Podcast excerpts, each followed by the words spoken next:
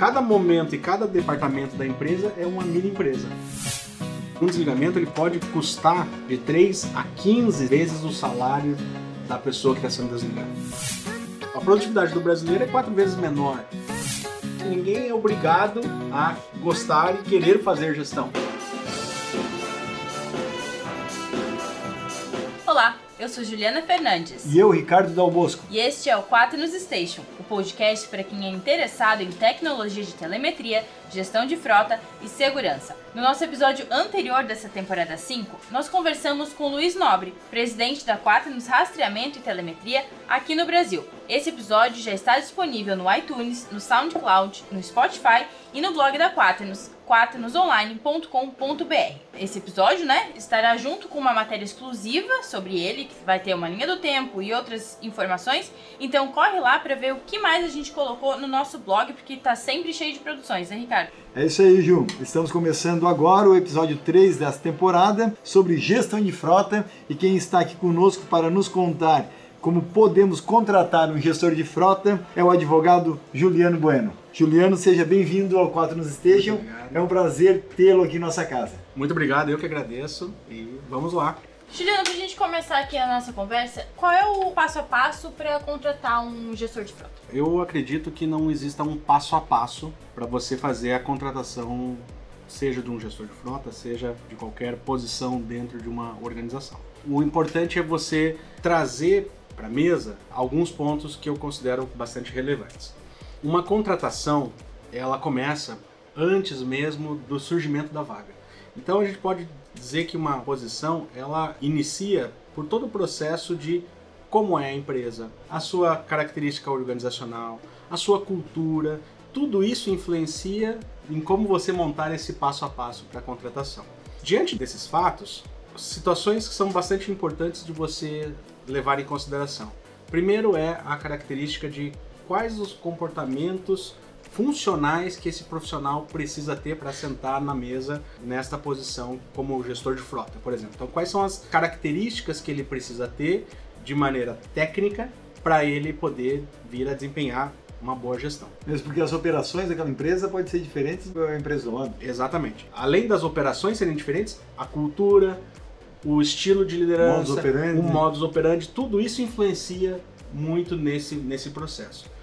Agora, a gente está falando apenas das competências técnicas, mas a gente está falando de um profissional chamado gestor de frota. E quando ele é um gestor, além das competências técnicas, a gente não pode esquecer das competências comportamentais, porque além dele fazer uma gestão de processos, de custos, de orçamento, ele vai fazer algo que é a gestão de pessoas, Fornecedores. É um exemplo. de fornecedores. Então ele começa a desenvolver um lado que é trabalhar com o capital humano.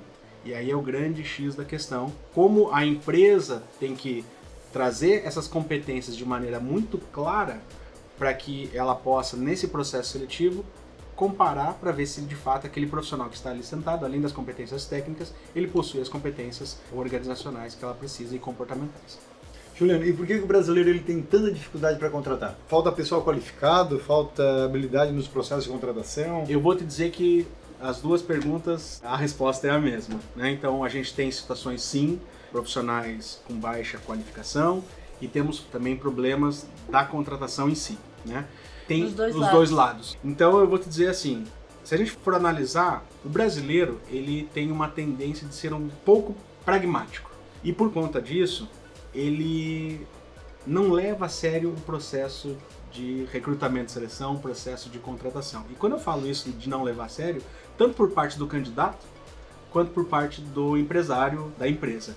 Falando por conta do, do candidato, muitas vezes o candidato ele acredita que pela experiência que ele já vivenciou na empresa, ou que ele já tenha tido de experiência profissional, isso capacita ele para se sair bem numa entrevista de emprego. O que não é uma verdade, porque o processo seletivo também para o candidato, ele começa e ele é necessário uma preparação desse candidato.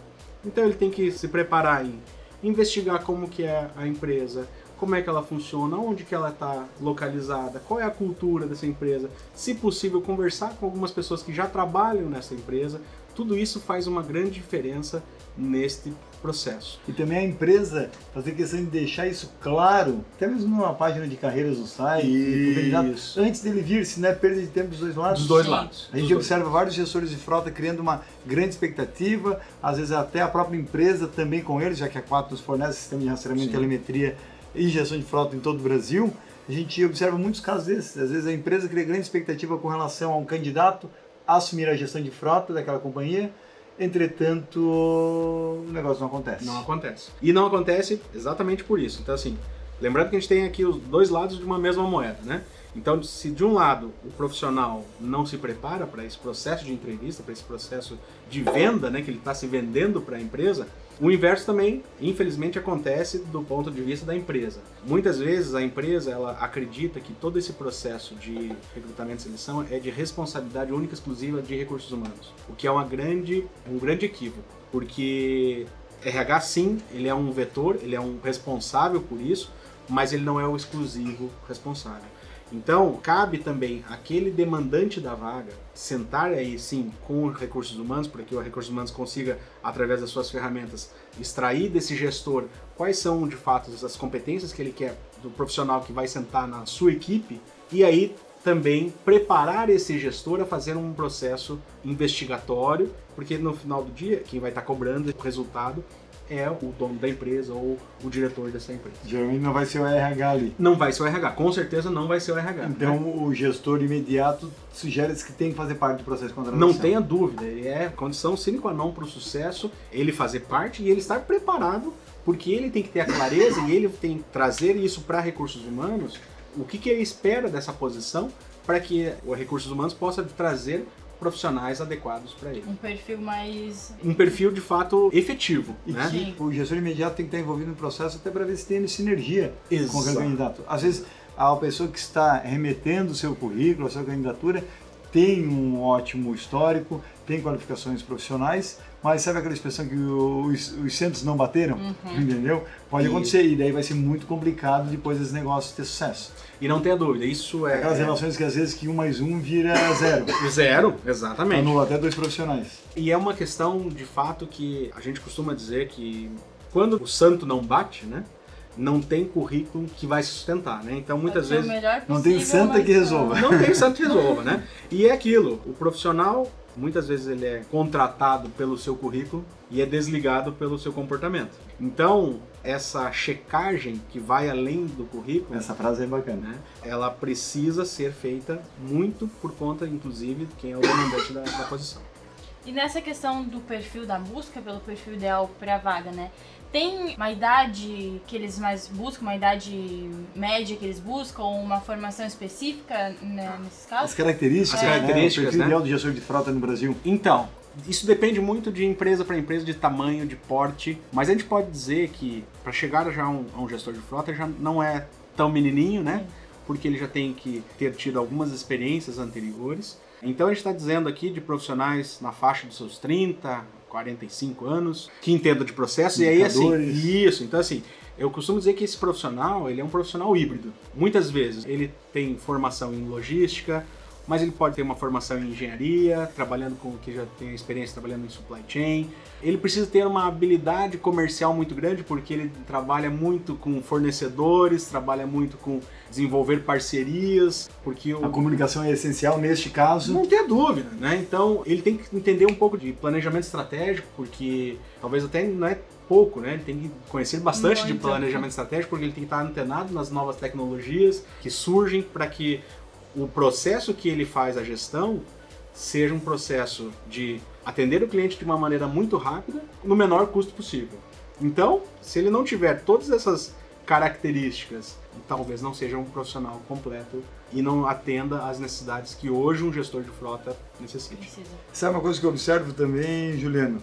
É que muitas vezes as empresas, quando colocam um gerente de frotas, um gestor de frotas, acabam delegando a ele apenas uma função de cuidado dos veículos, vamos dizer assim, né, dos ativos ali da empresa, entretanto não envolvem muitas vezes da escolha do fornecedor. Ah, porque essa escolha aqui da plataforma de rastreamento e telemetria fica com compras. E se tu não envolves o gestor de frota nesse processo evolutivo, nesse processo de filtro, nesse processo de verificar qual a melhor tecnologia, geralmente dá asneira.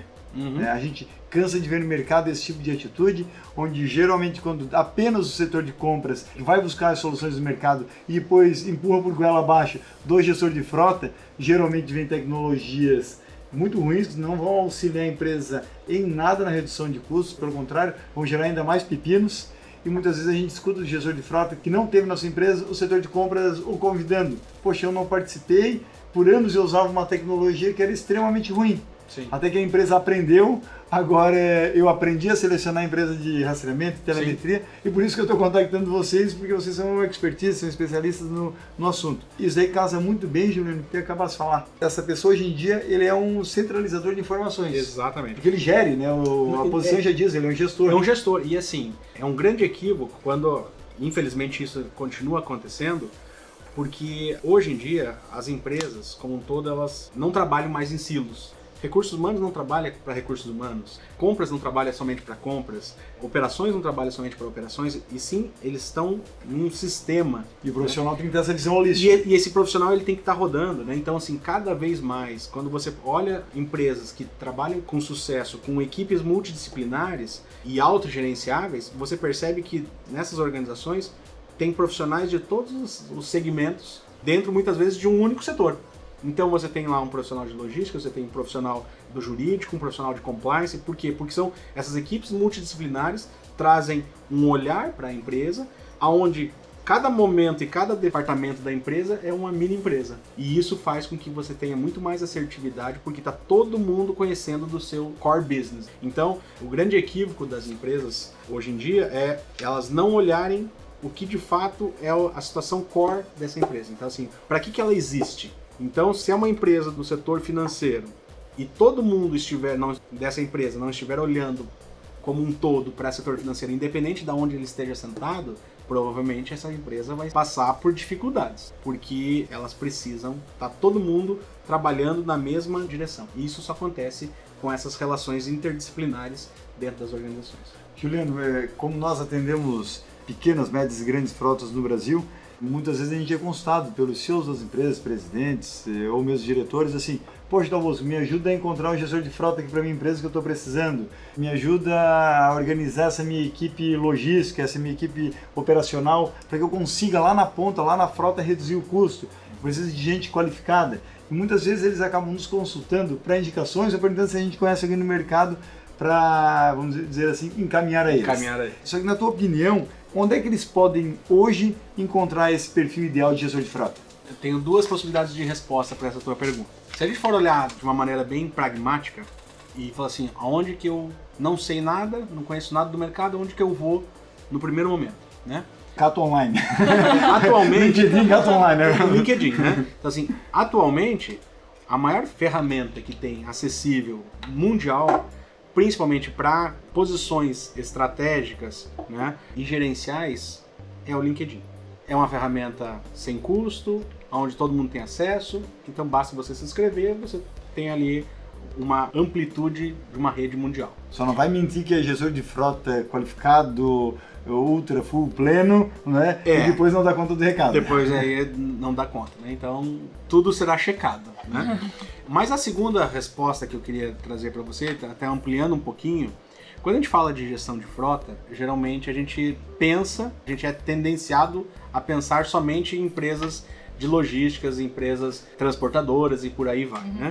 Mas a gente também tem a figura do gestor de frota, a gente precisa, como a gente estava até complementando essa, o que a gente falou na questão anterior, de olhar um pouco mais aberto. As empresas estão cada vez mais interdisciplinares. Eu tenho uma situação que eu gostaria de trazer para vocês, de um exemplo, uma empresa de alimentos que é situada na região metropolitana de Curitiba, aonde ela, devido à necessidade organizacional, ela possui uma frota de 200 caminhões. Por conta disso, ela precisa de um gestor de frota. Se você perguntar, mas peraí, é uma empresa de alimentos, não uma empresa de frota, de transporte. Sim, mas ela Mas ela precisa desse meio precisa para, desse meio para para atividade fim. Entregar. entregar, a atividade fim. Ah.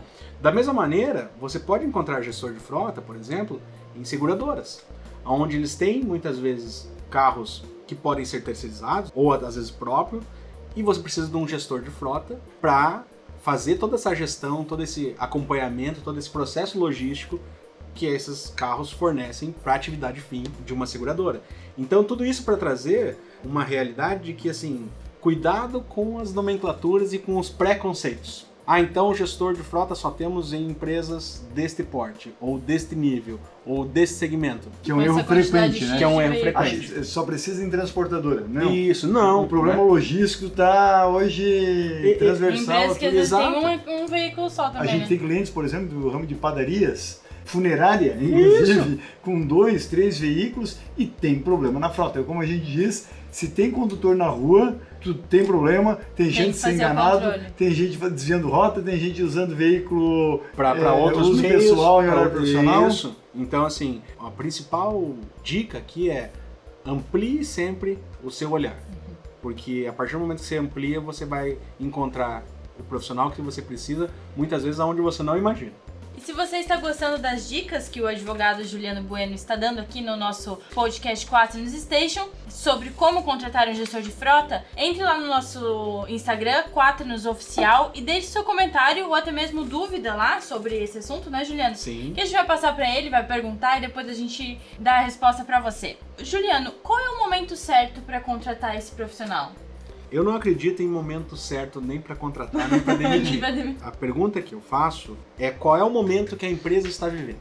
Então, isso é determinante para existir um processo de contratação ou um processo de desligamento. Eu acredito muito no momento errado de você contratar e no momento errado de você demitir. Por exemplo, se uma empresa está em plena expansão, ela está num, num viés onde ela já está com os seus recursos trabalhando no seu máximo da sua capacidade instalada. Então, provavelmente esse seja o momento correto de você começar um, um processo de contratação. Agora, se há um momento de instabilidade, aonde você não vislumbra aí um crescimento, muitas vezes as empresas elas precisam ter a noção de que até mesmo uma reposição muitas vezes não seja um momento adequado. Por quê? Porque se esse processo se mantiver dessa incerteza de mercado, enfim, do momento da empresa também de instabilidade, de insegurança, provavelmente isso vai resultar num desligamento. Quando a gente fala inclusive em desligamento, a gente tem que trazer aqui uma triste realidade que um desligamento ele pode custar de 3 a 15 vezes o salário da pessoa que está sendo desligada. 3 a 15. 3 a 15. Então, assim. É isso um... já considerando potenciais até processos trabalhistas. Sim. Então, assim, isso é um valor muito grande. Então o contrato tá certo, poxa. Exatamente, exatamente. Então, ao mesmo tempo que a gente precisa tomar esse cuidado, tem algumas coisas também que a gente pode voltar nesse filme, que é olha o cuidado que você tem, inclusive na hora de promover uma pessoa. Porque muitas vezes uma promoção errada gera um desligamento lá na frente. Porque é muito comum a gente ter um profissional, um excelente técnico, super bem reconhecido, e aí a gente faz de uma maneira precipitada uma promoção desse técnico para um gestor, aonde ele não tem perfil para isso. E aí a gente acaba matando dois profissionais, aquele excelente técnico e o novo gestor que não tem essa capacidade e a empresa acaba perdendo essas duas posições porque ela perdeu a posição de gestão e perdeu a posição lá do técnico. Quando eu falo para você que eu não vejo o momento certo, né, de contratar ou de demitir, e sim qual é o momento que a empresa está vivenciando, por exemplo, vamos dizer que a empresa está num processo de downsizing, né? Está num processo que ela precisa diminuir, enxugando, enxugando. Mas ela precisa, inclusive, de profissionais que sejam capazes de fazer esse processo de enxugamento. Muitas vezes ela pode contratar uma pessoa ou uma equipe para fazer esse processo de diminuição. Então, mesmo num cenário adverso que ela precisa diminuir, ela vai ter que contratar, porque ela não tem essas pessoas dentro da equipe dela, com experiência para fazer, promover essa diminuição de quadro.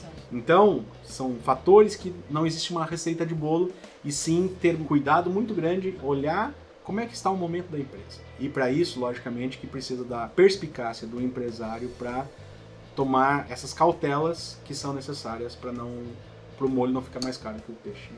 Juliano, e na tua opinião, como é que a gente pode testar se o que o gestor de frota, o potencial gestor de frota, candidato, né, o que ele está falando na entrevista, se está correto ou não? Muitas vezes o entrevistador, uma das técnicas que ele pode utilizar é o que nós chamamos de entrevista por competências. O que, que se trata essas entrevistas por competência? Primeiro que um bom profissional que está fazendo esse processo seletivo, ele vai se preparar, ele vai trazer ali, mapear quais são as competências que ele quer testar no profissional e ele testa de maneira a fazer perguntas para este candidato e esse candidato tem que exemplificar com histórias e situações vivenciadas por ele. Quanto mais o candidato traz exemplos vivenciados, de lições aprendidas por aquelas situações, e aqui não necessariamente elas precisam ser positivas, né? Muitas vezes você teve uma situação que foi uma situação negativa, não foi uma situação boa, mas o mais importante disso é qual foi a lição que eu aprendi com aquilo. Isso são situações que fazem com que cheque o que está escrito no papel e se de fato aquele profissional ele teve a, a vivência e a maturidade para lidar com aquela situação. Acho que principal nessa situação é como esse profissional, no momento de estresse, num momento de dificuldade, como é que ele vai lidar? Como é que ele vai sair? E isso, no processo de entrevista por competências, é possível você extrair. Logicamente, nenhum processo é 100%, né? Mas você diminuir muito o, o índice aí de, de, de falha. Fernando, quando falas é, nessa técnica de entrevista por competências, né? O que envolve? São testes, por exemplo, é, só para quem está nos ouvindo entender bem. Entendi. Que alguém não pode desenhar aqui no podcast, claro, claro, né? Claro. Mas seria uma espécie de testes tipo é, BCP, palográfico, ou seriam apenas questionamentos São sobre questionamentos. o histórico, sobre a carreira Isso. dele? É... Se pudesse dar um exemplo. Claro, claro, claro. Nesse sentido, não são testes. Os testes eles podem sim fazer parte do processo, mas os testes muitas vezes eles vêm trazendo qual é o tipo de comportamento dessa pessoa, como é que essa pessoa, como é que ela é na sua essência, como é que ela reage nas situações de pressão, proatividade, proatividade, isso, né? E a gente poderia citar aqui vários deles. Então temos aqui DISC, Quati, enfim. DISC eu acho fantástico. É, é muito bom. E assim, mas muitas vezes, especificamente para você testar o que está escrito de maneira no currículo, a entrevista por competências é aonde você monta, qualquer pessoa pode fazer isso, não precisa de uma não é um teste, né? E você monta pedindo para exemplificar situações vivenciadas. Então, por exemplo, um dos itens que você quer checar é como é que ele é em questão de liderança. E você vai perguntar para o candidato: me conta uma situação onde a sua liderança num processo foi fundamental para atingimento de um resultado. Vai citar ou ela não vai citar. O grande ponto da entrevista por competências é que as contratações hoje em dia as pessoas precisam se preparar para elas. Isso aqui e tem profissionais. não espera, Não. Exato. Muitos candidatos se preparam muito, mas eles se preparam, inclusive com frases prontas, com coisas que são agradáveis, fácil, isso, que são agradáveis ao ouvido, né, de quem está entrevistando.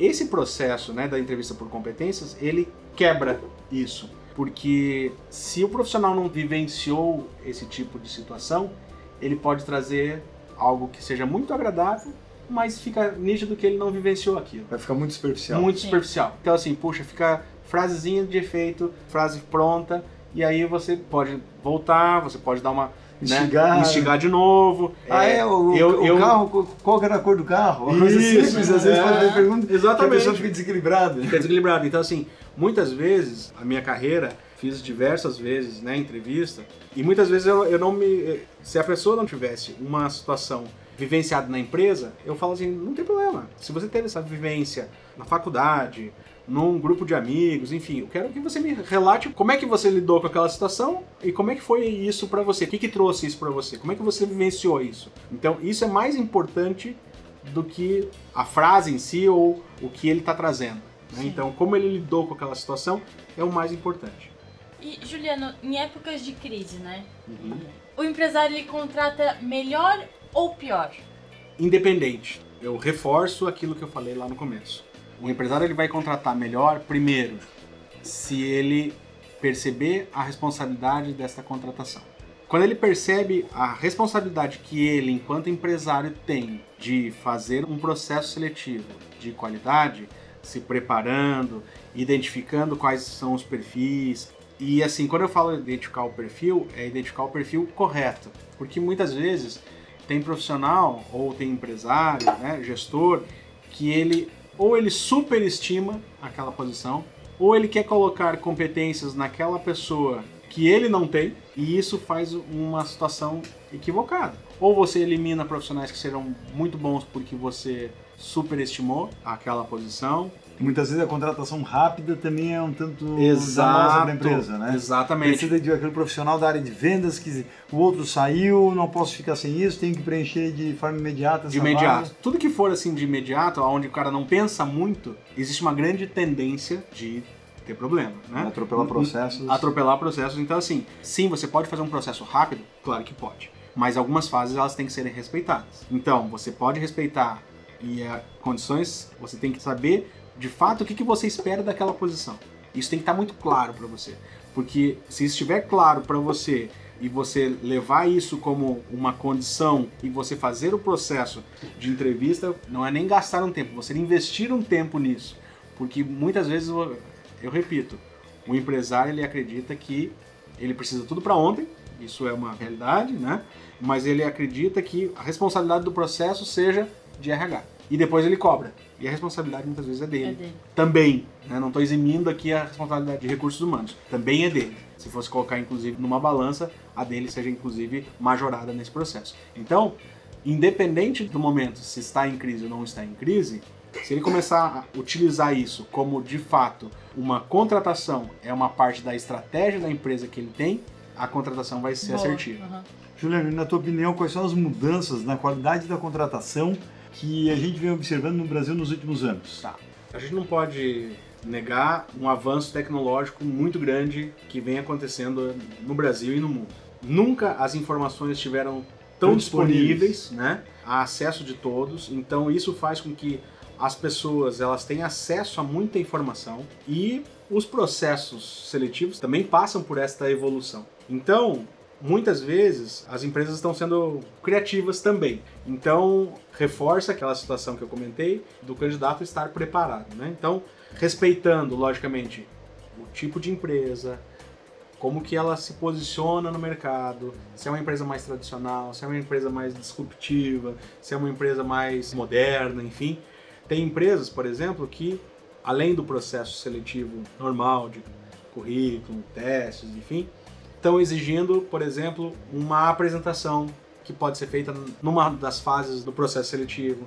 Outros encaminham um vídeo, pede para o candidato um vídeo para ele falar das suas experiências ou falar dele enquanto indivíduo. Podia perguntar de que modo me diz aí 10 passos a passos aí, vamos dizer assim, de como implementar a política de frota aqui na empresa. Exato, então assim, Pode tem- diversificar. Pode, pode, e muitas vezes as empresas têm feito isso de uma maneira bastante recorrente. Então, ainda temos empresas tradicionais? Claro que temos, mas a- as empresas estão cada vez mais criativas para, de fato, checar se aquelas informações são corretas, né? Se é uma característica da minha empresa ter profissionais criativos, então eu não posso fazer um processo tradicional Engessado. engessado. Então eu já tenho que despertar A área da fantasia, vamos dizer a assim. área da fantasia. Como é que ele lida? Como é que é a característica, o perfil dos profissionais que estão aqui na, na minha empresa? São profissionais mais jovens? São profissionais mais maduros?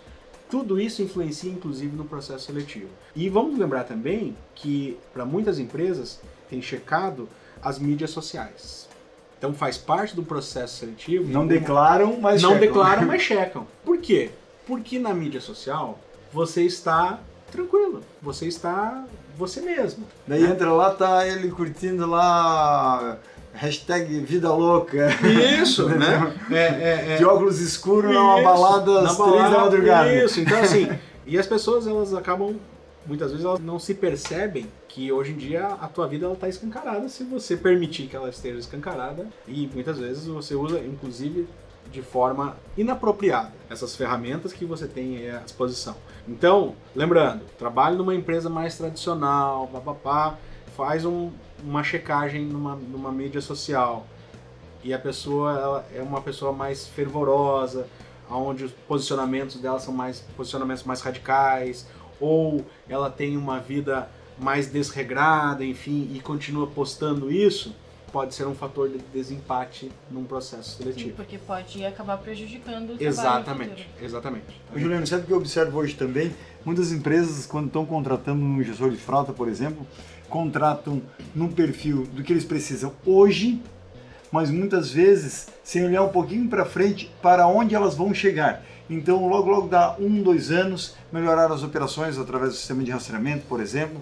Entretanto, poxa, esse cara ele não consegue evoluir. Ele chegou no teto. Ele chegou no teto dele, como a gente fala aqui dentro da 4, aquele pinto não vai virar gavião, Uhum, né? Exatamente. Então realmente fica difícil, porque fizeram ali um, um processo seletivo de acordo com a característica dele naquele momento que a empresa vivenciava aquela sua situação. Entretanto, não olharam um pouquinho para frente. Pode ser muitas vezes uma situação econômica pior da empresa, pode ser melhor, mas tem que se desenhar cenários. Exatamente. Aí é uma questão de estratégia da empresa, né? E infelizmente, como eu trouxe, a gente não pode esquecer que por a característica o brasileiro ele não é pragmático, né? Pouco estratégico, muito Pouco operacional. Exatamente. Contrata e vamos, vamos em frente. Ele, ele acha que tudo pode resolver no jeitinho. Vamos trabalhando e a gente vai ajustando a rota e vendo o que dá e a gente perde dinheiro. Isso é muito claro quando você traz, quando você faz uma comparação da produtividade de um profissional brasileiro comparado a um americano ou a, a- a um europeu. A produtividade do brasileiro é quatro vezes menor. É gritante, né? Né? A diferença. Então, assim, por quê?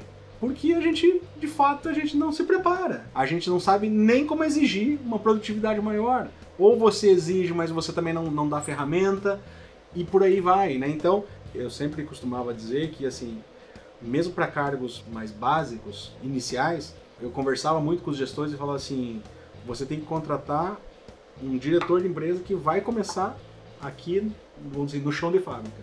Porque se você não fizer isso, você vai contratar somente para estancar aquela situação e amanhã você está com problema porque você não sabe o que você vai fazer com esse profissional. Voltar para trás você não vai conseguir mais, jogar para frente também não tem como, e aí provavelmente o único caminho seja fazer o desligamento desse profissional, o que não é bom nem para a empresa nem mesmo para o profissional.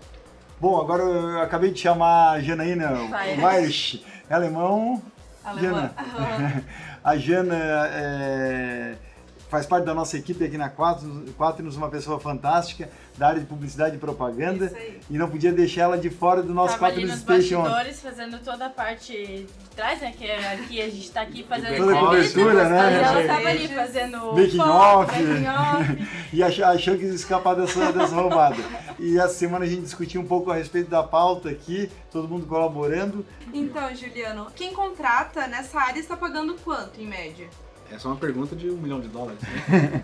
Mas respeitando né, o tamanho das empresas e respeitando também as suas peculiaridades, a gente encontra profissionais aí ganhando na faixa de 4.500 reais a 7.500 reais. Também respeitando, inclusive, as localidades. Né? Então a gente sabe que tem Mercados e mercados, mercados. né? é, mercados e mercados, né? Então, concorrência também, onde você tem uma concentração, existe ali uma, uma migração de profissionais, isso também faz com que eleve o, o preço. Então, tudo isso influencia. Mas a gente pode dizer que profissionais desde 4.500 a 7.500 reais. Assim como os benefícios em cada uma das empresas, né? Geralmente grandes corporações têm maiores benefícios e isso o gestor de frota também, no ato da candidatura, no ato da entrevista, tem que Deixar claro. abordar, tem que... Claro. e a contratante também. Sim, Tem que sim. ser justo e perfeito para os dois lados. né, Exatamente, exatamente.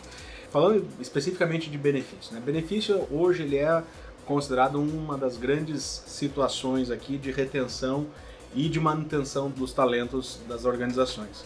A gente não pode esquecer que existem dois tipos de benefícios.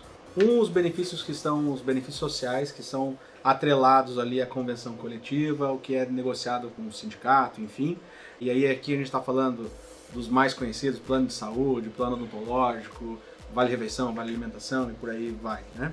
Mas o benefício que hoje tem ganho muito a Atenção. a atenção das pessoas, né, e, e o gosto, né, a- a- do- dos profissionais são os benefícios que a gente chama de benefícios não pecuniários, benefícios indiretos. E esses benefícios são desde clima organizacional, quão bom é trabalhar nessa empresa. É, Porque muitas vezes o salário, e eu tenho visto algumas pesquisas nesse sentido, motivos de pedidos de saída da empresa. O salário, se eu não me engano, é o terceiro ou quarto motivo.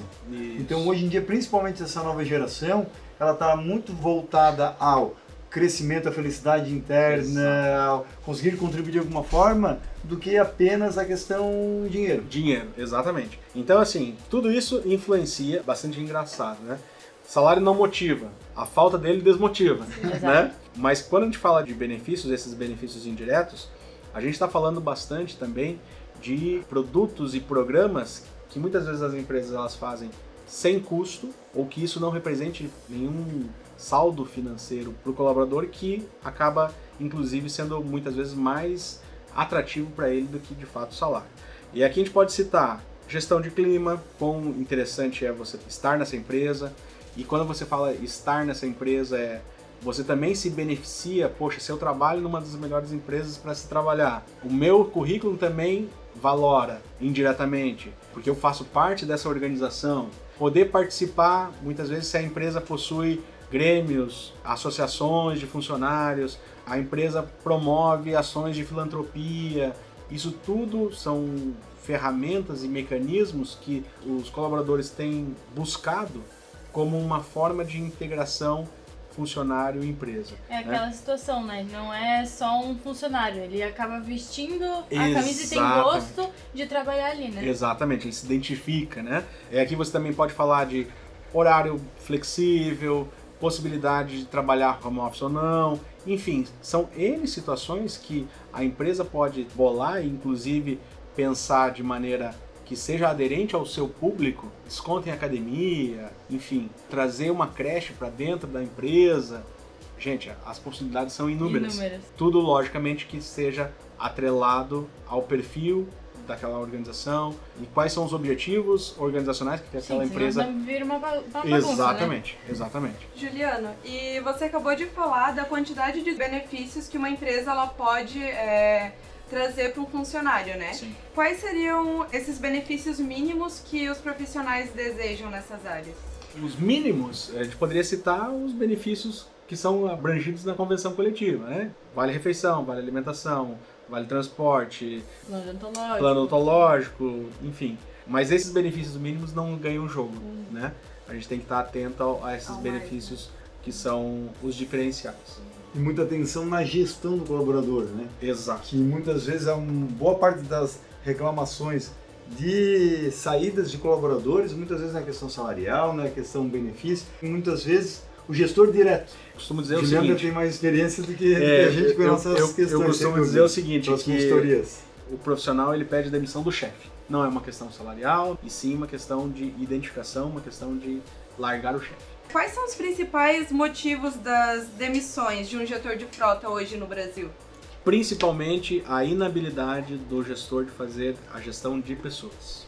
E com isso de alcançar resultado. Obviamente. Exatamente. Então, assim, como ele não tem a, a habilidade de fazer a gestão, muito possivelmente os resultados ele não consegue atingir porque ele necessita da, das pessoas para atingir o seu resultado para a máquina funcionar para a máquina funcionar e ele acaba não atingindo então esses são os motivos né? A inabilidade dele de fazer a gestão é um dos motivos do seu desligamento. Bom e para não ser demitido né é importante ter a capacitação e estar sempre atualizado no mercado né? exatamente. Então assim para aquele profissional pode, pode pensar assim, sou muito bom tecnicamente, mas eu não sou uma pessoa que me dou bem com outros profissionais, eu gosto de trabalhar sozinho. É um ermitão. Eu sou, humano. É, eu não gosto de ser humano. Tem, ué, né? Calma, né? Isso não quer dizer que a sua carreira estancou onde você está, né? Então, muitas empresas adotam aquilo que chama-se de carreira em Y. Porque... Como é que é isso, Juliana? Então, a carreira em Y é, no modelo tradicional, a partir de um determinado momento, para você subir na carreira, você precisava necessariamente fazer a gestão de pessoas. Né? Então, e você percebe isso até mesmo na nomenclatura de cargos, né? Então a pessoa passava lá de analista, daí ele passava para supervisor ou coordenador, daí depois gerente. Baby steps ali. Baby steps, exatamente. A carreira em Y, ela se diferencia porque ela tem hierarquicamente o mesmo peso, só que ele passa a ser um especialista. Então ele tem o mesmo peso de um coordenador, mas ele passa a ser um especialista naquele assunto. Trabalha sozinho, ele não faz gestão de pessoas e ele fica cada vez mais especializado naquele assunto que ele gosta, que ele domina. E em nível hierárquico, então ele está é, de uma forma paralela Isso. com é, as pessoas foram subindo junto a ele. Entretanto, ele não faz mais a gestão de pessoas Exatamente. e vai realmente específico, Um realmente vira um técnico daquela área. Exatamente. Então, assim, ele pode ser um. um É a outra perninha do Y. no É, nome, não. exatamente, é isso a perninha Por do isso que é Y. método Y, É, carreira em Y. carreira em Y. Então, o par dele, né, dentro da organização, pode ser um coordenador, pode ser um gerente, pode ser um gerente sênior, e ele também vai subindo conforme, inclusive, a especificidade dele. O único detalhe é que ele não faz gestão de pessoas. Tens observado isso crescer, Juliano?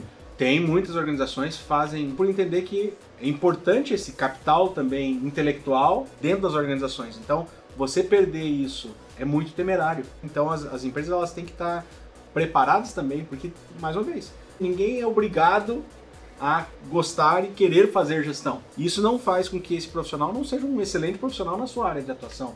Então, as empresas percebendo isso, elas investem numa carreira mais democrática. No 4 News Station, a gente sempre gosta de falar sobre eventos e feiras que ajudam né, nessa capacitação Sim. e nessa atualização.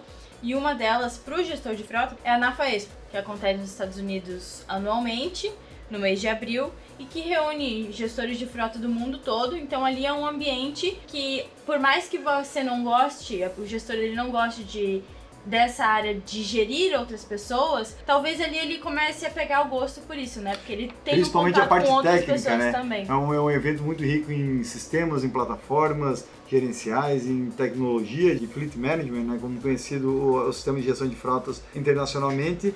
E concordo com a Ju, a NAFA Expo é referência hoje em nível mundial para quem quiser se inteirar mais a respeito do Vale a assunto. Eu acredito que assim, uma condição é, inegociável é, e isso independente do profissional, ele precisa estar sempre se atualizando. E essa questão de troca, né, então a gente percebe muito hoje em dia que, muito influenciado inclusive por essa geração millennium, a troca de informações, essa democratização das informações, ela acontece de uma maneira muito tranquila, rápida e, obviamente, feiras, principalmente feiras internacionais, você está bebendo na fonte de tudo que está de melhor acontecendo no mundo. Então, quem tem a oportunidade não pode perder essa oportunidade de participar. E também, além da NAFA Expo, para quem quiser se inteirar mais a respeito do assunto de telemetria, rastreamento e gestão de frota, pode seguir também a Quaternos, tanto no Facebook, no Instagram, nosso canal no YouTube. E a gente frequente também dá palestras e workshops por todo o Brasil, além do Brasil também é internacionalmente nos quatro continentes que a gente já atua. São palestras geralmente proferidas para advogados, para gestores de frotas, para sindicatos de transporte e outras áreas de negócio que precisam gerir suas operações com tecnologia. Porque é uma realidade que a gente encontra aqui, né? A gente trabalha todo dia, a gente vê esse, essa realidade com os nossos clientes. É verdade, Ju, e também a gente observa aqui no Brasil como somos ainda carentes de conteúdos de gestão de frota. A próprio podcast 4 News Station é a primeira iniciativa no Brasil, somos pioneiros nesse tipo de atividade. É a 4 nos levando conteúdo, inclusive no nosso blog já temos mais de 200 conteúdos focados nessa área para quem quiser se profissionalizar. Inclusive o material aqui do Juliano vai, Vai estar lá logo logo. Maravilha. Lá na aba podcast, tem uma abinha específica para podcast, hein? Juliano, falando um pouco sobre os próximos anos, né? Quais as competências que esse profissional deverá ter, que as empresas já estão começando a buscar, né? Mas para continuar no, no mercado, porque, claro, vão se atualizando, tudo, mas para continuar ali naquela posição. Tanto para o gestor de frota, como para os profissionais que desejam ter uma carreira mais longeva, a principal habilidade a ser desenvolvida é a habilidade de gestão com pessoas. E já explico por quê. Com o advento da inteligência artificial, a possibilidade da máquina substituir ou trazer de uma maneira muito mais rápida competências técnicas, né, aquilo que as competências técnicas hoje nos trazem, é uma tendência muito grande disso acontecer. Haja visto o que está acontecendo já dentro da medicina, dentro da carreira do advogado, né, então aquilo que o advogado conhecia muito, hoje a inteligência artificial traz em segundos não sei quantas possibilidades aí de informação onde ele rastreou toda a web no mundo inteiro em questão de segundos, né? Então a informação vai existir. O que, que é insubstituível é a relação humana. Como você saber trabalhar o seu recurso humano, como você saber gerir esse profissional de modo a você trazer ele para perto de você e ele trazer o resultado que você espera. E aí, Ricardo, coisas que você trouxe aqui, como as ferramentas de ISC, ferramentas que fazem uma avaliação. Uma varredura, né? É, uma avaliação comportamental, de personalidade das pessoas, é extremamente importante para o gestor, porque ele sabendo como é que esse funcionário, como é que essa pessoa reage, ou como é que são as características, aquilo que faz sentido para essa pessoa, é mais fácil de você, enquanto gestor, acessar esse tempo profissional. Então, quanto mais a sua gestão ou a sua equipe vai ser melhor, quanto mais heterogênea ela for, porque quando você tem todo mundo pensando de uma mesma forma, todo mundo vai gostar de amarelo e aí o que vai acontecer com o vermelho? Quando você tem uma pluralidade de profissionais e de modos de pensar, com certeza você tem uma solução para os seus problemas de uma maneira muito mais criativa. E para isso você precisa de habilidade para conseguir extrair. Então, assim, se fosse para focar quais as habilidades esse profissional precisa para o futuro, habilidade de trabalhar com pessoas. Parece piegas isso, né? Mas cada vez mais a gente percebe isso de uma maneira bastante sistemática. Porque as pessoas estão cada vez mais, devido à tecnologia, se isolando. Da mesma maneira que a tecnologia traz um excesso de informação, a interação entre as pessoas tem diminuído. Né? Então as pessoas estão muito mais próximas virtualmente, mas muito distantes presencialmente. Pegando esse exemplo que o Juliano acabou de citar com relação se todo mundo for amarelo, o que será? Do vermelho. Do vermelho, né? E daí eu pego aquela pergunta que Juliana fez pro Juliano lá no começo do nosso podcast, onde questionava: e quando é o momento do gestor de frota pedir demissão e ir embora? Eu digo o seguinte: se todo mundo é amarelo, você é o vermelho, né? Pensa diferente, quer inovações dentro da empresa, e você observa que pela cultura da empresa você vai continuar, continuar sendo o único vermelho e isso te decepciona constantemente, aí é o momento. É o momento, não tem dúvida. Eu costumo dizer que assim, existem as duas possibilidades, ou você não caber mais dentro da empresa, ou a empresa não caber mais para você. Então, sim, você pode se desligar daquela organização, porque aquela organização, os valores que ela possui estão ferindo os teus valores, começou de uma maneira ou terminou de outra. Aquilo que era importante para você no começo, talvez agora nesse momento não, não faça mais parte. E nada melhor do que você ser honesto com a empresa e com você, principalmente, e falar assim: para mim deu. Isso não tem problema nenhum. O que não pode é as pessoas se permitirem ficarem infelizes, trabalhando menos ou fazendo a sua produtividade cair porque não está mais em consonância com aquilo que ela espera também, né? E às vezes é um baita de um profissional e parece um elefante amarrado por uma algema. Exatamente. Se largar, ele destrói tudo, destrói no modo positivo, ele desbrava, vamos dizer assim, novas savanas ali, Exato. mas está preso por uma algema. É, às vezes é o momento, inclusive, que a empresa está vivendo. Então, é, não tem espaço. Se não tem espaço, busca uma oportunidade que faça sentido para você. Bom, a gente já está quase acabando aqui o nosso podcast. É, e na tua opinião, quem pode ou deve desenvolver este profissional de gestão de frota dentro da empresa? Muitas pessoas acreditam que é só missão do gestor imediato. Na minha opinião, não. Tem que ter um Isso. suporte ou a pessoa tem que procurar sozinha essa habilidade? O principal desenvolvedor geralmente sim é a liderança. Mas a gente não tem como a gente fugir de que muitas vezes quem desenvolve este profissional, esse gestor de frota, é a sua equipe. Então, baseado na sua equipe, como a equipe também se comporta, isso exige desse profissional muitas vezes desenvolver algumas habilidades que ele até então desconhecia. Então, podemos trazer aqui duas realidades. Um, o gestor imediato, né, o dono da empresa, o diretor, enfim, mas também existe a, grande contrapartida aí da sua equipe. É um conjunto. É um né? conjunto, é um eu, conjunto. Eu, eu cito sempre a árvore de Natal. Porque a árvore de Natal, se você colocar apenas bolas, não botar o algodão, né? Minha mãe diz assim, é, a gente bota algodão pobre e é a desgraça, né? Tem que botar algodão na árvore de Natal pra simular que, Pra simular que é neve. que é neve. A mesma coisa se tampar saco de arroz com um grama de roupa. e amarrar cachorro com corda de varal.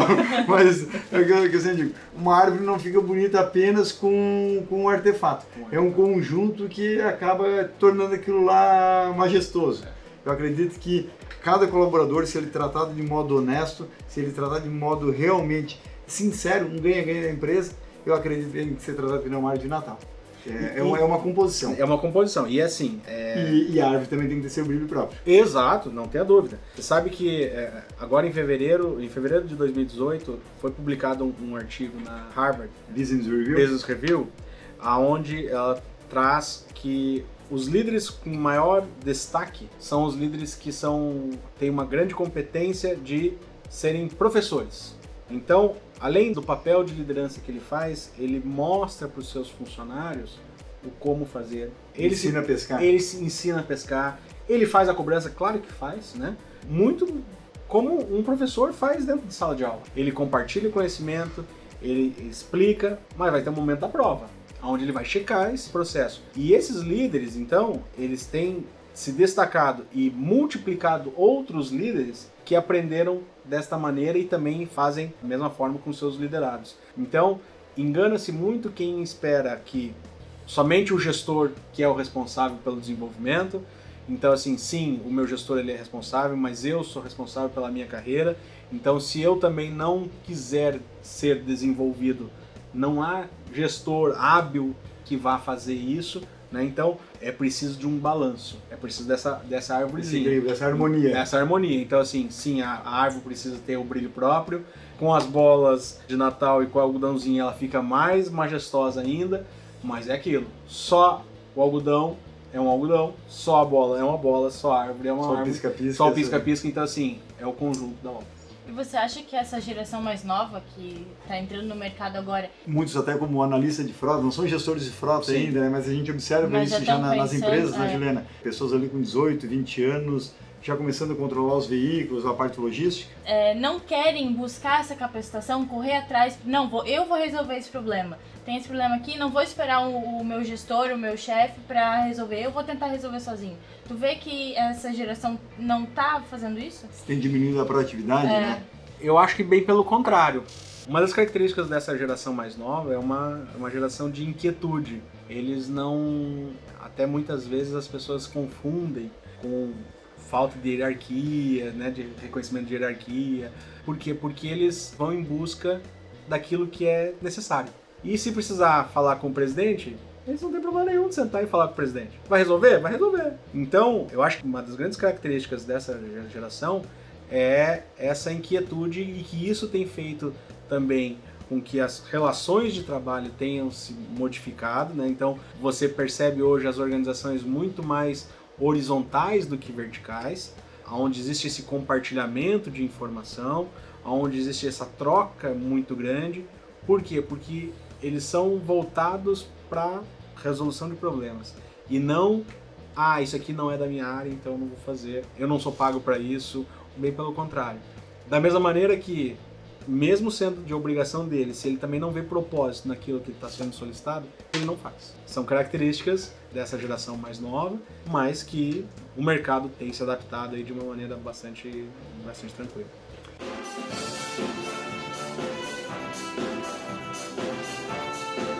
É isso aí, o 4 News Station vai ficando por aqui. Juliano, muito obrigado pela presença em nome da Quaternos. Foi ótimo tê-lo aqui na sede da empresa no Oriente de Joinville, em Santa Catarina.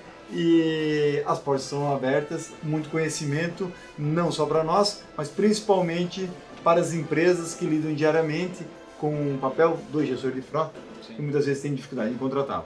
Eu que agradeço pela oportunidade, por essa troca que a gente proporcionou aqui. Também, da mesma maneira, fico à disposição de cada um de vocês.